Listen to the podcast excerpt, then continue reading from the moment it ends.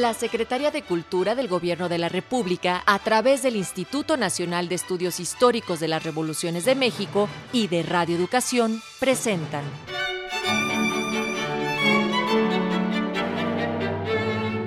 Los grandes discursos del Congreso Constituyente.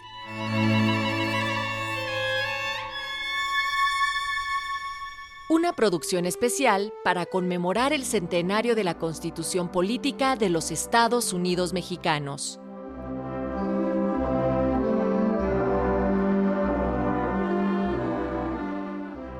Un saludo para nuestro auditorio, tanto el que se enlaza a través de las emisoras que gentilmente se unen a la señal de Radio Educación, como para nuestro propio auditorio. Nos da muchísimo gusto volvernos a comunicar y llevar a ustedes uno más de estos programas encaminados a difundir los discursos del Congreso Constituyente de 1917 con motivo de la conmemoración del centenario de la promulgación de esta Constitución Política de los Estados Unidos Mexicanos. Para ampliar la información que viene a través del discurso, contamos con los comentarios del doctor Felipe Ávila Espinosa, en representación del Instituto Mexicano de Estudios Históricos de las Revoluciones de México.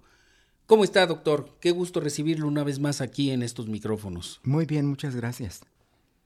Pues les invitamos a que concedan su atención para escuchar la palabra del doctor Felipe Ávila Espinosa. Bueno, muchísimas gracias por darnos esta oportunidad de compartir este espacio tan importante.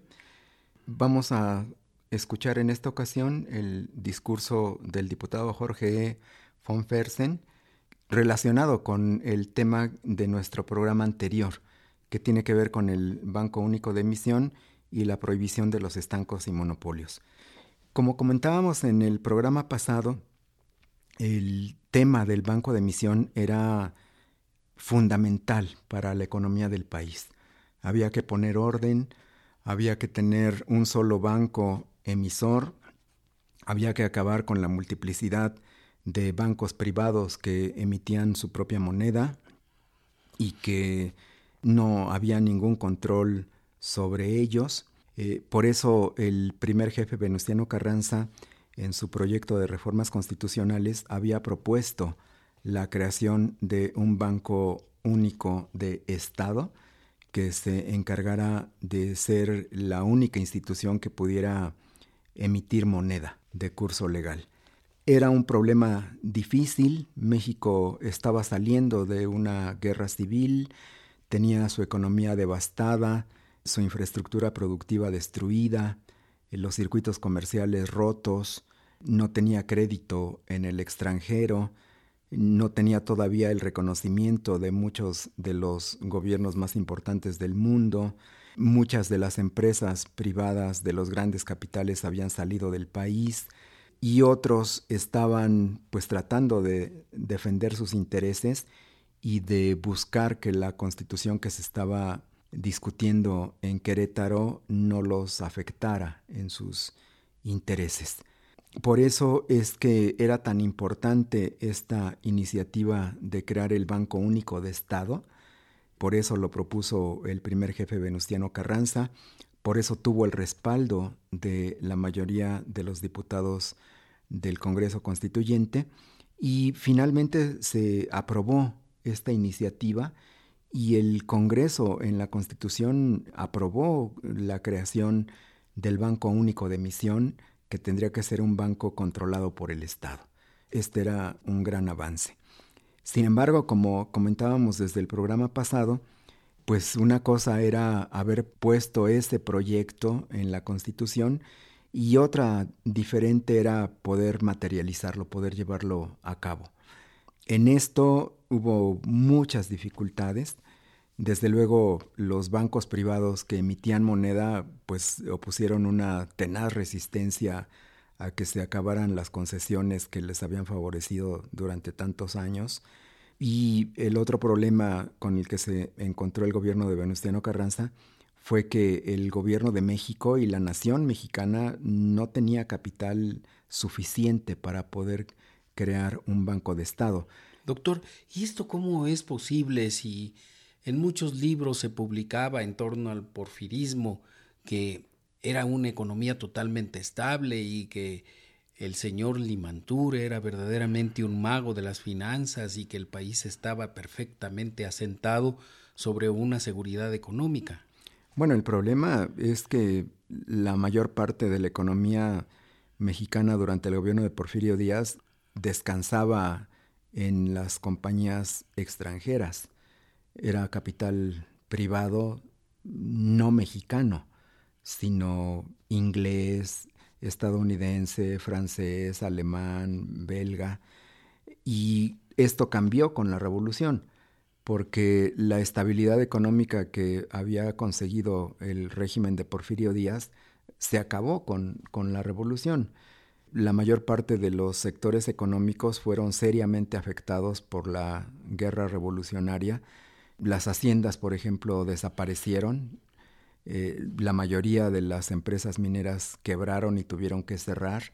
Las empresas ferrocarrileras pues tuvieron que abandonar la escena y dejar que quienes controlaran los ferrocarriles nacionales fueran los jefes revolucionarios.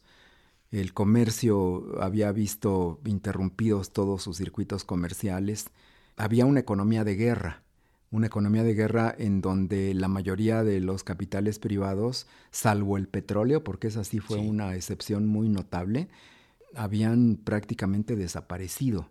Entonces México estaba apenas, pues, prácticamente resurgiendo de las cenizas de la destrucción causada por la revolución.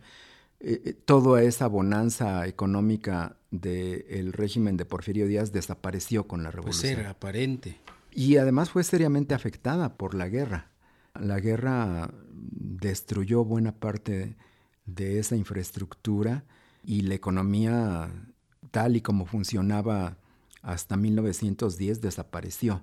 Volaron los capitales. Sí, en estas condiciones, pues era muy difícil la creación, la concreción de una iniciativa tan importante como el Banco Único de Emisión. Y como comentábamos en la sesión pasada, en nuestro programa anterior, para poder juntar el capital semilla que pudiera crear el Banco Único de Estado que tuviera el monopolio de la emisión de la moneda, empezaron por un lado a tramitarse créditos con Estados Unidos, el problema es que Estados Unidos, que estaba entrando a la, guerra y que estaba convirtiendo la guerra europea en una guerra mundial con su participación, porque a Estados Unidos lo siguieron algunos países latinoamericanos que también le declararon la guerra a Alemania, empezó a condicionar el préstamo tratando de obtener ventajas.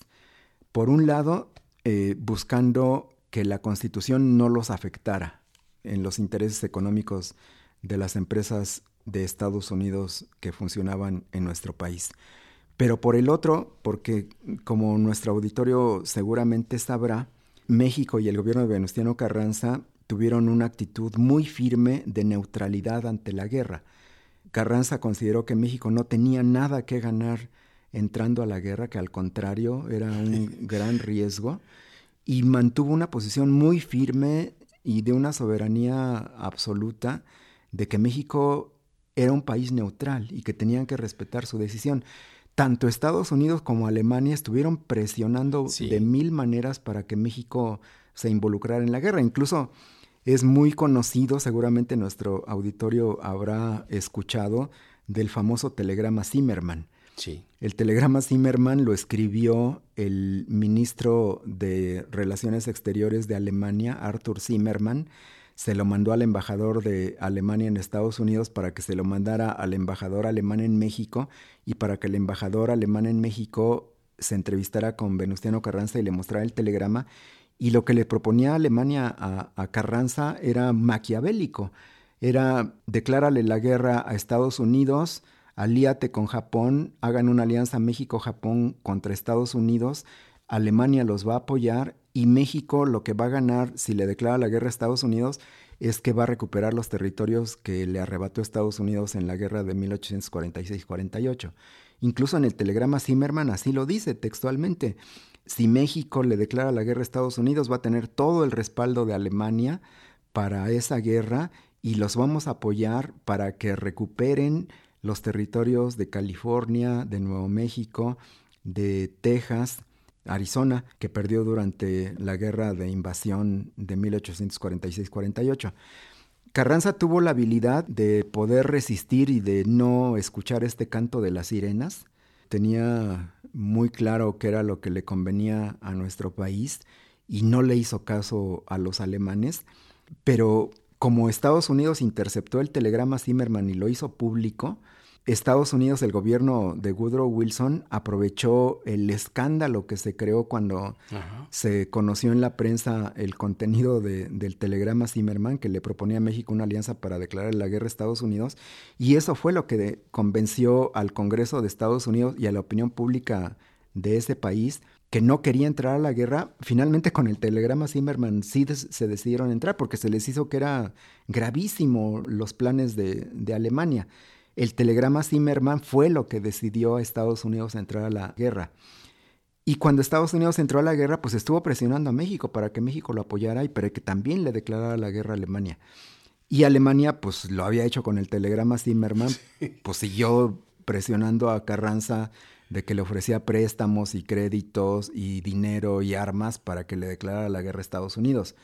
Eh, afortunadamente, pues Carranza no le hizo caso ni a los americanos ni a los alemanes y, mantuvo una posición muy digna, muy soberana, muy firme de neutralidad y una postura pacífica que se convirtió en líder en América Latina porque Carranza le mandó una nota diplomática a todos los países neutrales para que hicieran lo posible para detener la guerra y que si los países que ya estaban en guerra pues no querían hacer la paz, que se les hiciera un boicot comercial.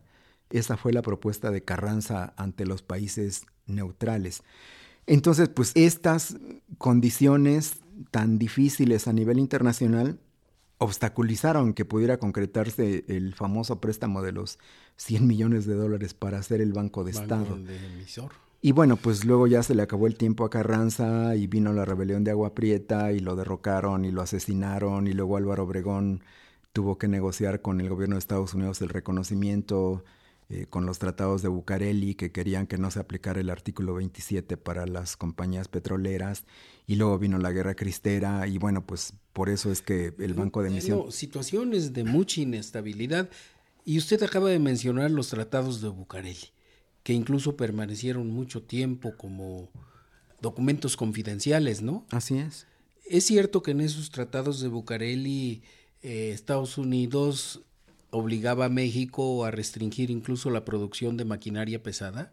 Bueno, eran realmente condiciones muy onerosas para México. Lo que les interesaba a los americanos sobre todo era que el artículo 27 no se aplicara retroactivamente. Ellos no querían perder las concesiones petroleras. Ellos tenían una muy pujante industria petrolera. Ya era una de las más importantes del mundo en la época. Y ellos estuvieron cabildeando y presionando y prácticamente obligando al gobierno de Obregón que necesitaba el reconocimiento y que necesitaba créditos y que necesitaba armas, porque México no producía armas todavía.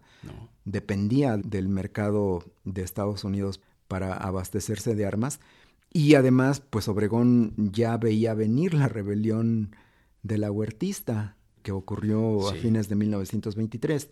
Entonces para Obregón era un asunto de supervivencia de su gobierno obtener el reconocimiento de Estados Unidos y firmar los tratados de Bucareli. Y bueno, desde luego los tratados de Bucareli trataron de mantenerse en secreto. Hubo cláusulas que pues prácticamente nadie sabía qué era lo que se había firmado. Y este incluso fue uno de los motivos por los que se reveló Adolfo de la Huerta, porque Adolfo de la Huerta era el, el ministro de Hacienda de Álvaro Obregón. Él había encabezado las negociaciones con Estados Unidos para la firma de esos tratados. Él no estuvo de acuerdo y consideraba que era una traición a la patria haber firmado los tratados de Bucareli y esa fue una de las causas por las que se rebeló contra el gobierno de Obregón. Bueno, y en realidad sí eran unos tratados totalmente desventajosos, ¿no? Sí, sin duda. Ahora, lo que hay que entender también es que pues eh, el gobierno de Obregón estaba entre la espada y la pared. O aceptaba eso o era pues enfrentar con muy pocos recursos y sin armamento una rebelión militar que ya veía venir dentro del propio ejército mexicano. Y él optó pues por llegar a este acuerdo con Estados Unidos. Bien, doctor. Pues como vemos los hilos de toda esta estructura, de toda este urdimbre del devenir histórico son bastante complicados y hay muchísimos todavía hilos sueltos que hay que ir atando y configurando una visión más precisa de lo que es nuestra historia. Doctor, ¿qué tal si pasamos a escuchar el breve discurso del diputado Jorge E. von Bersen?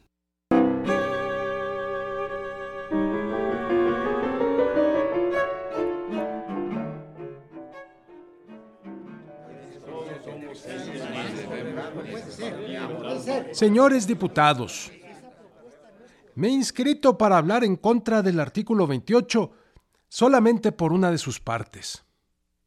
Dice el artículo 28. En la República Mexicana no habrá monopolios ni estancos de ninguna clase, ni exención de impuestos, ni prohibiciones a título de protección a la industria, exceptuando únicamente los relativos a la acuñación de moneda, a los correos, telégrafos, radiotelegrafía, a la emisión de billetes por medio de un solo banco que controlará el gobierno federal y a los privilegios que por determinado tiempo se conceden a los autores y artistas para la reproducción de sus obras y a los inventores y perfeccionadores de alguna mejora para el uso exclusivo de sus inventos. En consecuencia, la ley castigará severamente y las autoridades perseguirán con eficacia toda concentración o acaparamiento en una o en pocas manos de artículos de consumo necesario con el objeto de obtener el alza en los precios, todo acto o procedimiento que evite o tienda a evitar la libre concurrencia en la producción, industria o comercio o servicios al público, todo acuerdo o combinación de cualquiera manera que se haga de productores, industriales, comerciantes y empresarios de transportes o de algún otro servicio para evitar la competencia entre sí y obligar a los consumidores a pagar precios exagerados. Y en general todo lo que constituya una ventaja exclusiva indebida a favor de una o varias personas determinadas y con perjuicio del público en general o de determinada clase social.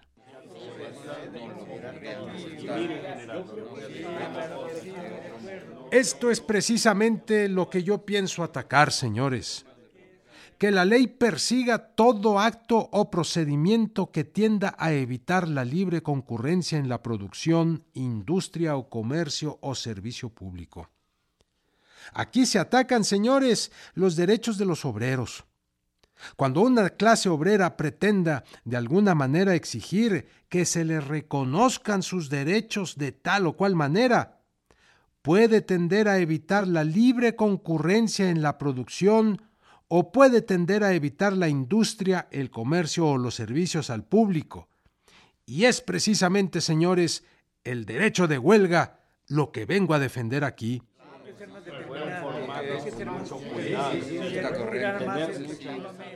No puede perseguirse por las autoridades ni por las leyes.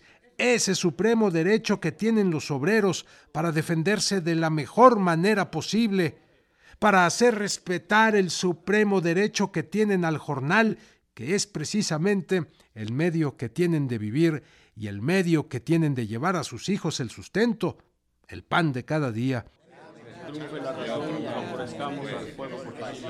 Yo vengo a pedir muy respetuosamente a la Asamblea que se sirva de una manera clara y precisa hacer ver a la Comisión que está en un error, que debe consignar esta idea de una manera clara, de tal manera que no se ataquen aquí las garantías de los trabajadores, a fin de que las autoridades no interpreten de una manera contraria a los intereses de los trabajadores esto, que deban prohibir todo acto o procedimiento que evite o tienda a evitar la libre concurrencia en la producción, industria o comercio como servicios al público.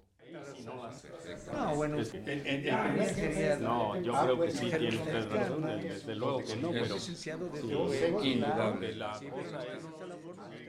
Queremos suponer, señores, que los empleados de tranvías, para exigir un mayor sueldo, un mayor jornal del que tienen, paralizan el servicio. Entonces la ley, entonces las autoridades, con la autorización que aquella les da, tienden a evitar con energía que esos individuos que trabajan en los tranvías procuren paralizar los servicios al público. Y entonces hay ocasión para proceder en contra de ellos. ¿Por qué, señores? Por el simple delito de pedir un jornal mayor que sirva para conseguir la subsistencia de sus hijos o que sirva para obtener mayores comodidades.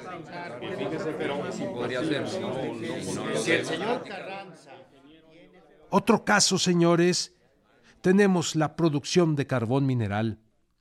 Si los mineros ven, por ejemplo, una oportunidad para reclamar el alza de los precios, y como hay escasos yacimientos de carbón en la República, se paralizan los servicios públicos, como son los de los ferrocarriles, por la falta del carbón de piedra. La ley va a autorizar que se proceda enérgicamente contra los obreros que producen el carbón de piedra. ¿Con qué derecho? También los obreros tienen el derecho absoluto, innegable de hacer uso de la oferta y de la demanda cuando se necesitan sus brazos, cuando se necesitan sus fuerzas. También ellos tienen el derecho de paralizar los servicios públicos para que así puedan acceder a sus demandas.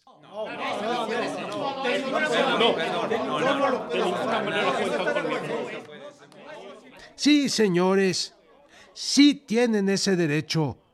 ¿Por qué el comercio y la industria se basan al fijar sus precios en la oferta y la demanda? ¿Por qué el obrero no tiene el derecho de fijar el precio de su trabajo, de fijar su jornal, fundado en la oferta y la demanda de sus brazos y en el desgaste de sus energías físicas?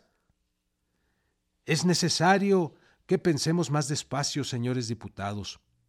Las leyes se hacen para armonizar todos los intereses sociales y los trabajadores son una parte de ese conglomerado social que tenemos que beneficiar. ¿Por qué hemos de beneficiar solamente a determinado grupo? Nuestras leyes deben tender a eso, a beneficiar a todo el conglomerado social y nosotros no debemos consentir eso.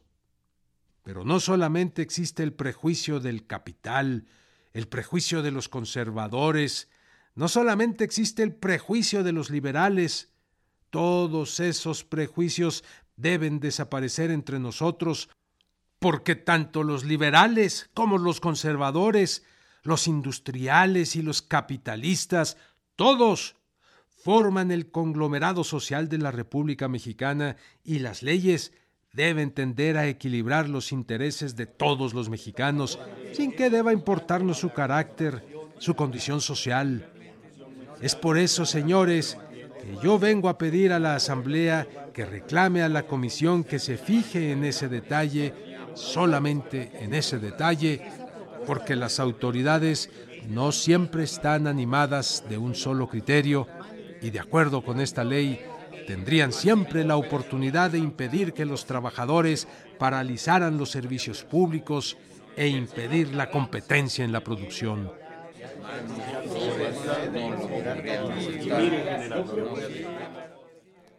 Es por eso que yo pido que todos vosotros votéis en contra de ese dictamen en provecho de nuestra clase obrera, que es la que formará la base de nuestro porvenir nacional.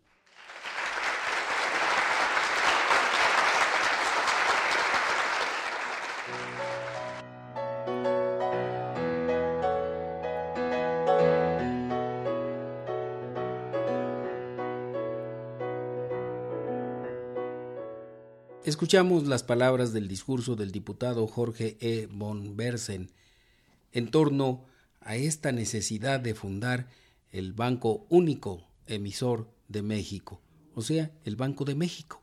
Doctor, ¿qué le parece si ahora pasamos a escuchar unos datos de la biografía del diputado von Bersen? Muy bien, adelante.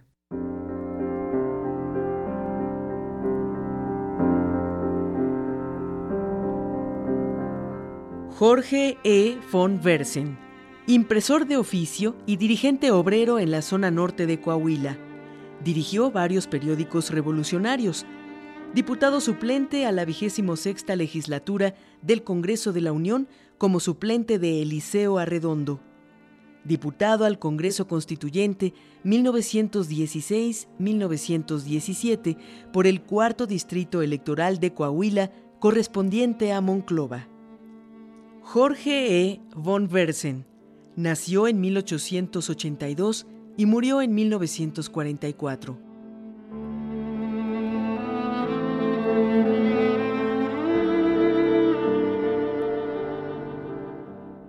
Pues llegamos al final de nuestro programa, como es costumbre después de escuchar las notas biográficas, y le agradecemos muchísimo a los auditorios que gentilmente escuchan estas emisiones conmemorativas del Congreso Constituyente, ya sea a través de la señal de Radio Educación o de las emisoras que se enlazan gentilmente con nosotros. Radio Universidad de Aguascalientes, Radio Voces de Campeche, Radio Universidad Unicach FM, Radio Universidad Autónoma de Coahuila, Radio Altiplano de Tlaxcala, Radio Universidad Autónoma del Estado de Hidalgo, Radio Nicolaita de la Universidad Michoacana, Sistema Zacatecano de Radio y Televisión, Radio Zacatecas, Corporación Oaxaqueña de Radio y Televisión, Radio Tierra y Libertad, Radio de la Universidad Autónoma de Tabasco, Radio Universidad del Estado de Durango, Instituto Morelense de Radio y Televisión, Radio de la Universidad Autónoma de Ciudad Juárez, Radio de la Universidad Autónoma de Baja California, Instituto Colimense de Radio y Televisión,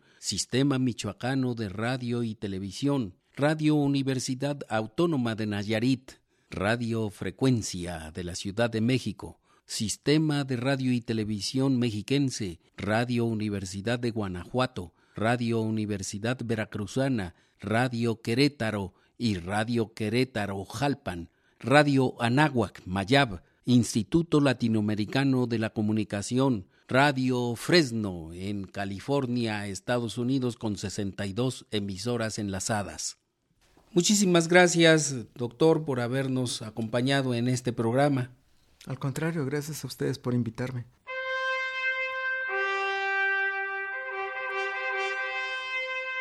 La Secretaría de Cultura del Gobierno de la República, a través del Instituto Nacional de Estudios Históricos de las Revoluciones de México y de Radio Educación, presentaron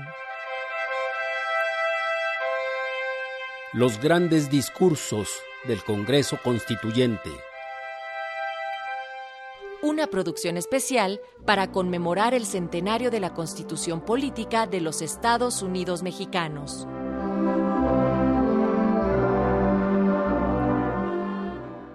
En esta emisión contamos con los comentarios del doctor Felipe Ávila Espinosa. La lectura del discurso estuvo a cargo de Sergio Bustos en las prácticas profesionales Evelyn Ibáñez, control técnico de Antonio Fernández. Coordinación con el INERM, Heriberto Acuña. Asistente de producción, Estrella Coral. En la conducción y realización, Edmundo Cepeda.